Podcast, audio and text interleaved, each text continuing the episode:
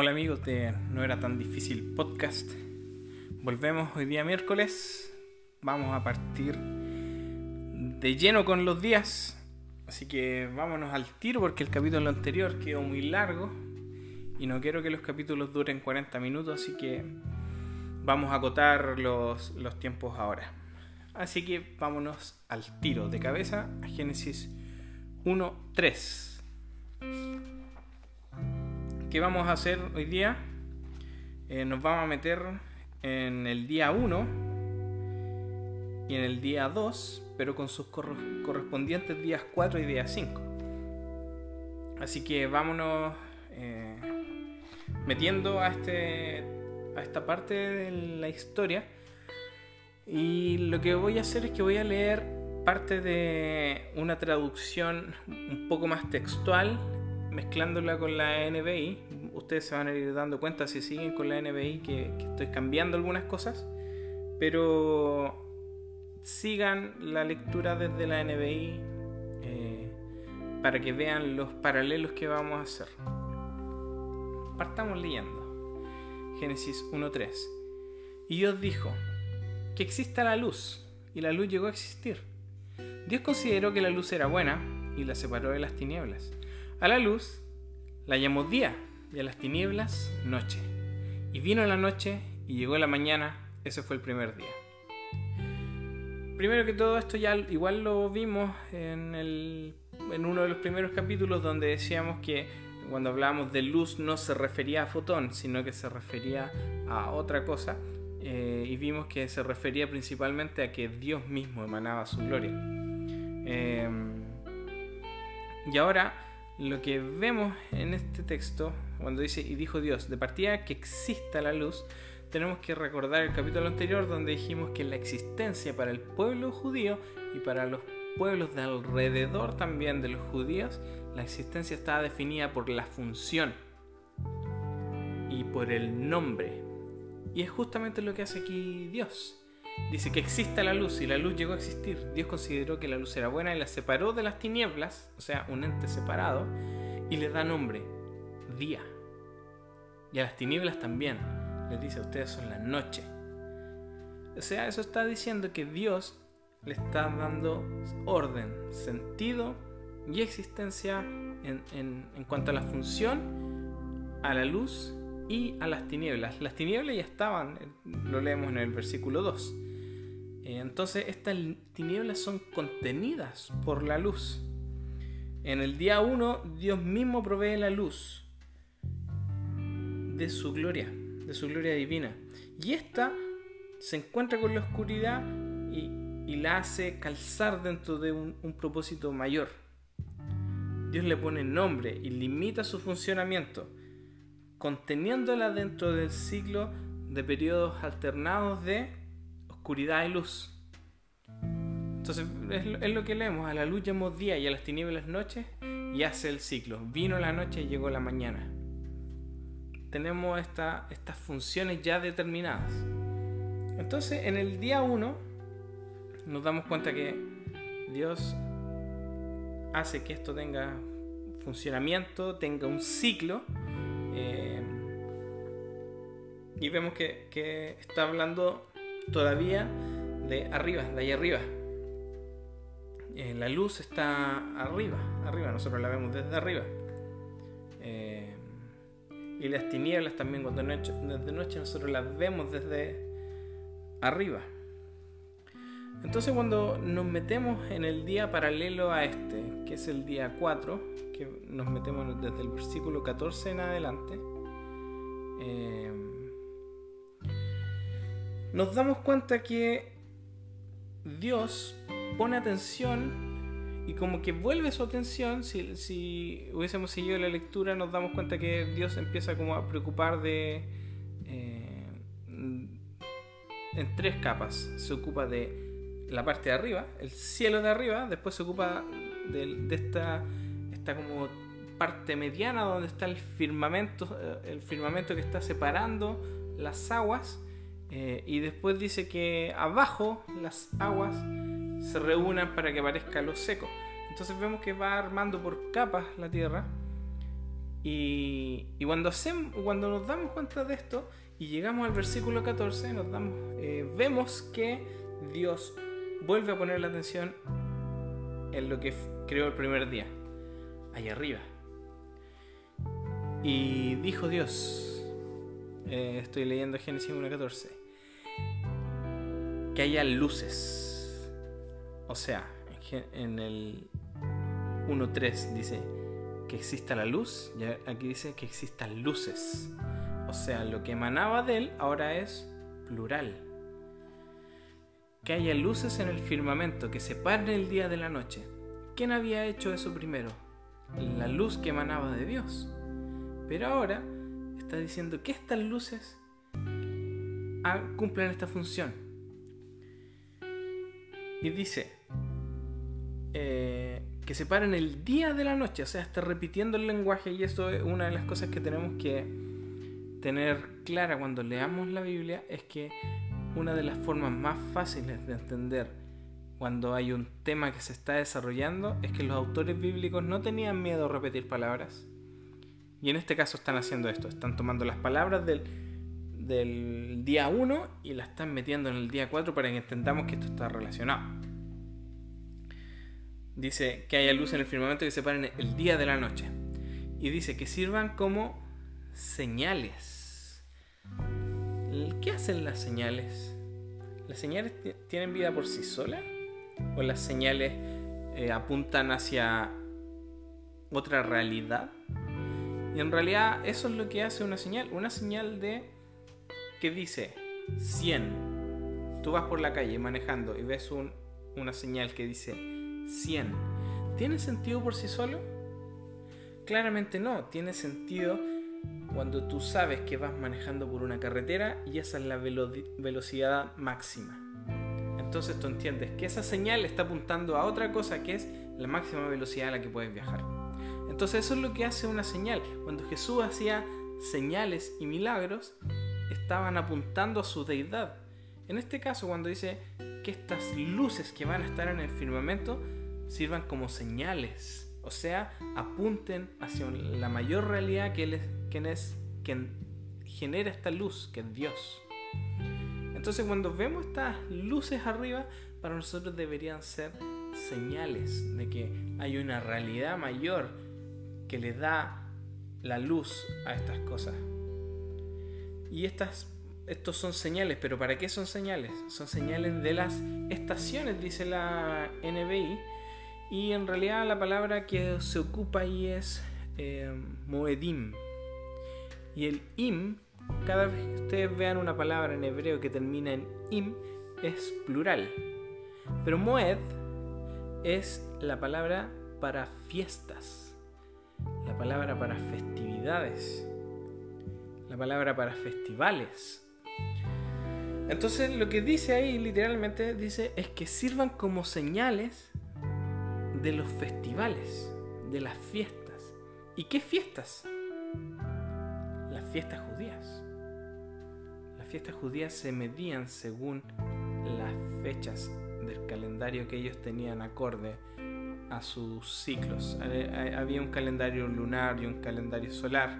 Uno se sobrepuso a otro, es un tema que no vamos a ver ahora, pero esta era la forma que ellos se daban cuenta de las cosas que tenían que celebrar y de esa forma medían los tiempos. Porque aparte sirve también como señales de estas fiestas de los Moedim, pero también de los días y de los años. Y sigue. Que sean luces en el firmamento. La NBI dice que brillen en el firmamento, pero el original dice que sean luces. O sea, vuelve a repetir el lenguaje del día 1. Eh, que sean luces en el firmamento para dar luz a la tierra. Y aquí la NBI lo pone como para iluminar la tierra. Yo creo que es solo para no repetir palabras, pero dice, el original dice para dar luz a la tierra. O sea, la luz que emanaba de Dios ahora está delegada en estas, eh, en estas luces que Dios está creando. Y aquí viene un punto interesante. Dios hizo los dos grandes astros, el astro mayor para gobernar el día y el menor para gobernar la noche. También hizo las estrellas. Dios colocó en el firmamento los astros para iluminar, para alumbrar la tierra. Lo hizo para gobernar el día y la noche y para separar la luz de las tinieblas. Y Dios consideró que esto era bueno, que este, esta frase también se repite en el día 1. Y vino la noche y llegó la mañana y se fue el cuarto día. Cuando los días 1 y 4 son comparados basados en el claro paralelo eh, en cuanto a vocabulario, vemos que Dios devuelve su atención al, reino celestial y lo llena con habitantes, a los que son llamados luces o, luces, sí, específicamente luces acá en EBI. Eh, y es significativo que Dios delega a las luces el rol que él mismo jugaba en el día 1, que es separar la, luz de la oscuridad. Eh, ahora, un detalle interesante.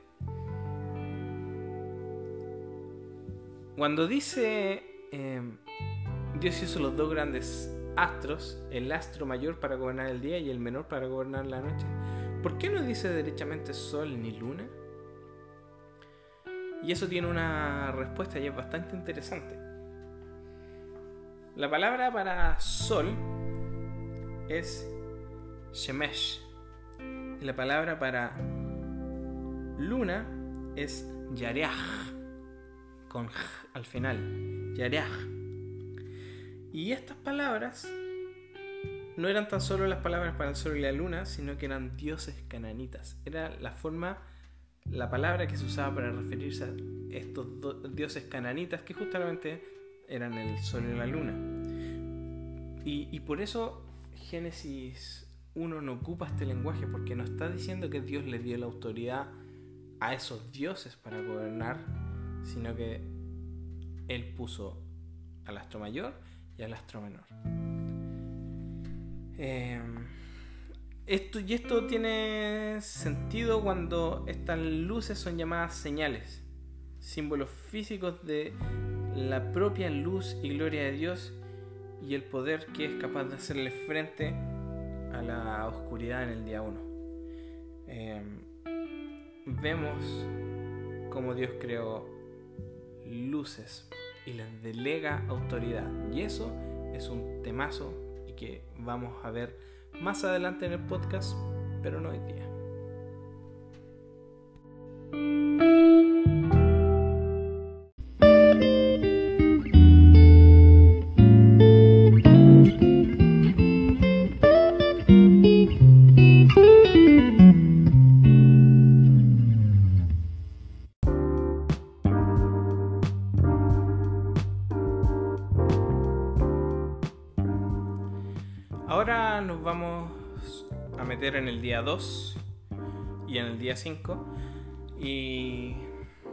Vamos a ver también estos paralelos. Aquí hay un poco más de diferencia entre la NBI y el texto que tengo yo que, que nos dio Tim Mackey.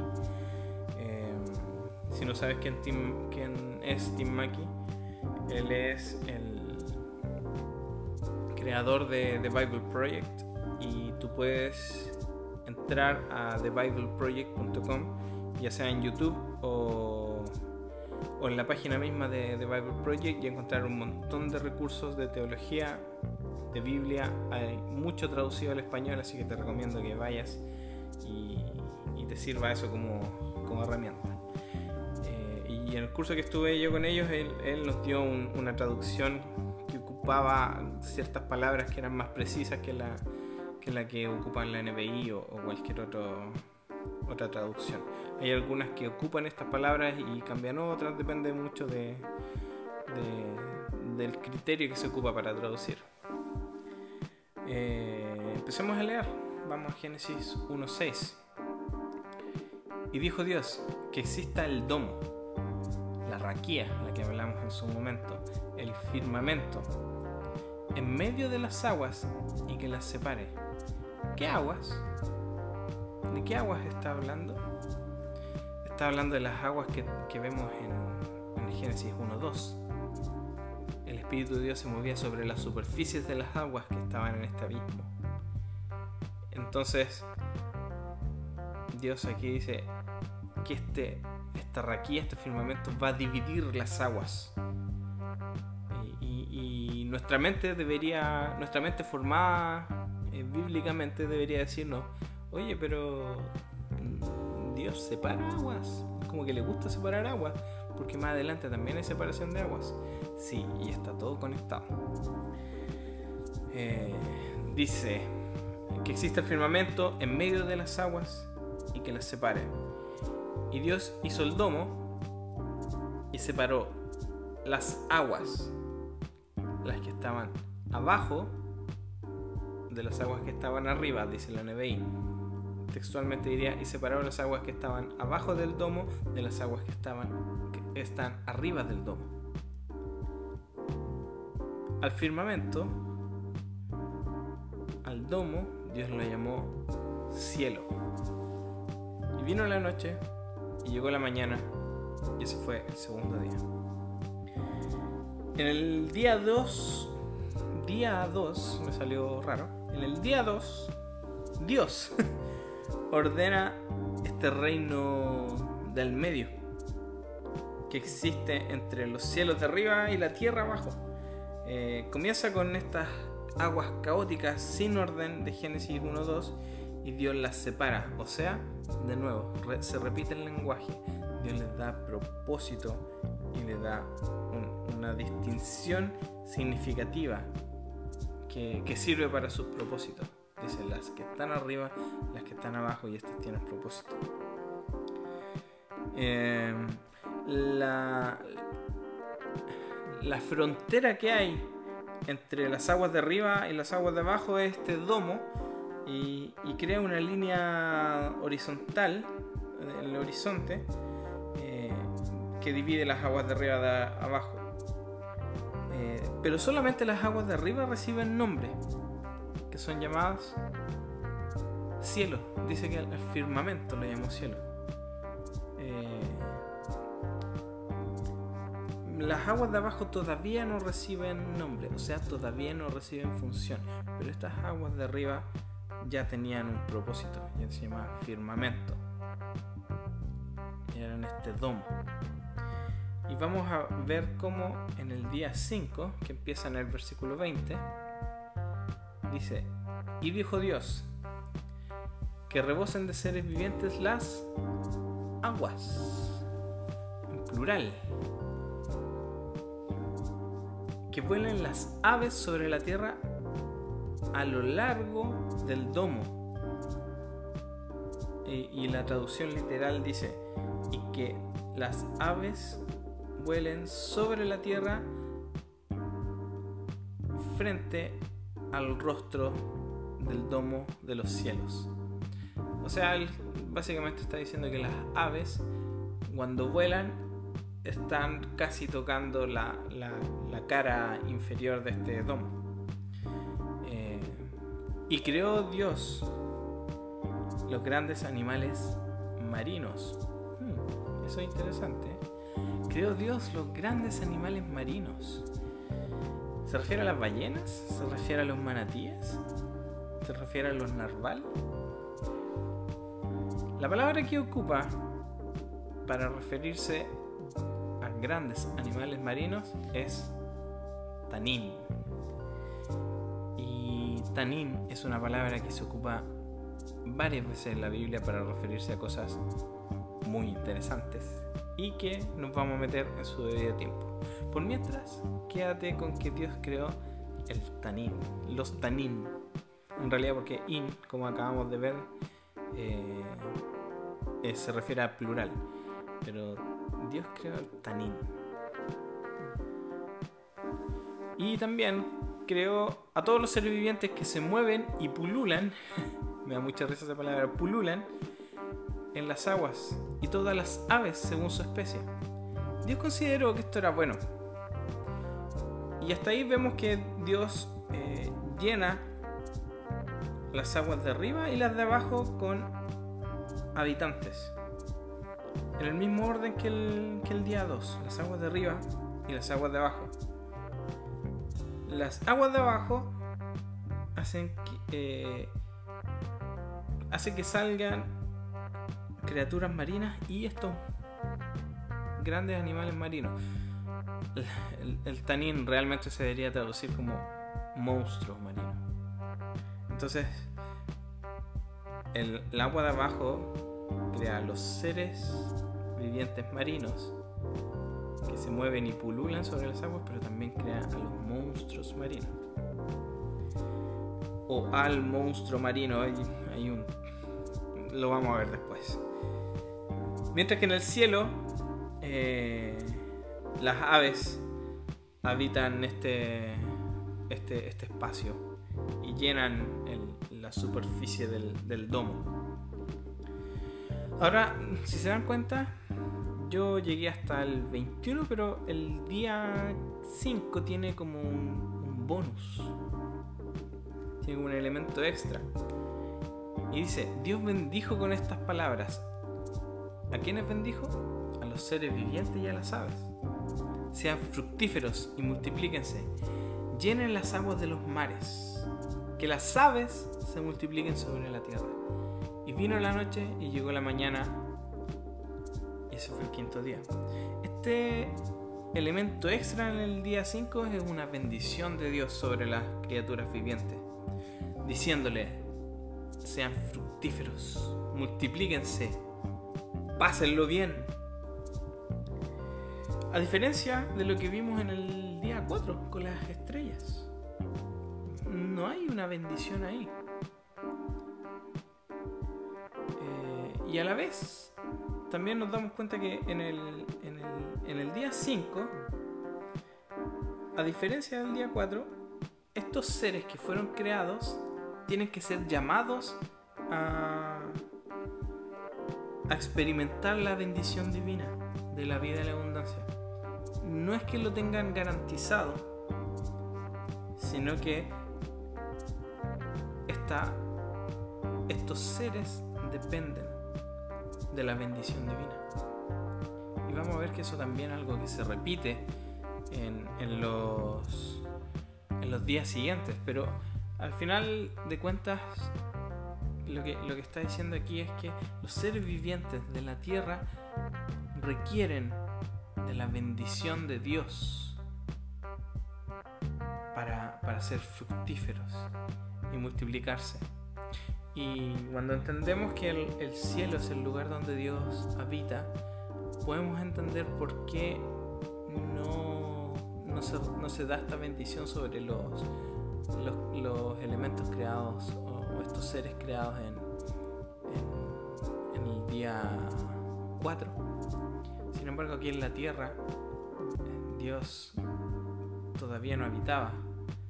Dios está haciendo todo esto recién. Eh, entonces ellos requieren de la bendición divina. Y después vamos a ver a qué se refiere con esta bendición divina, pero está atada al árbol de la vida y el árbol de la vida es relacionado con la presencia de Dios. Vamos a dejar para la próxima semana eh, la relación entre el día 3 y el día 6 porque es mucho más grande y mucho más eh, significativa para, lo que, para el desarrollo de la historia. Y después vamos a ver cómo se relaciona el día 1, 2 y 3 y el 4, 5, 6. por mientras les quiero recordar que nos pueden dejar desde ahora mismo sus preguntas en las historias de Instagram. Ya tenemos unas preguntas ahí listas para ser eh, contestadas. Eh, y les quiero recordar también que probablemente no sepa todo. Lo más probable es que no sepa todo, pero estamos trabajando para darles una respuesta que al menos responda, al menos responda a su pregunta.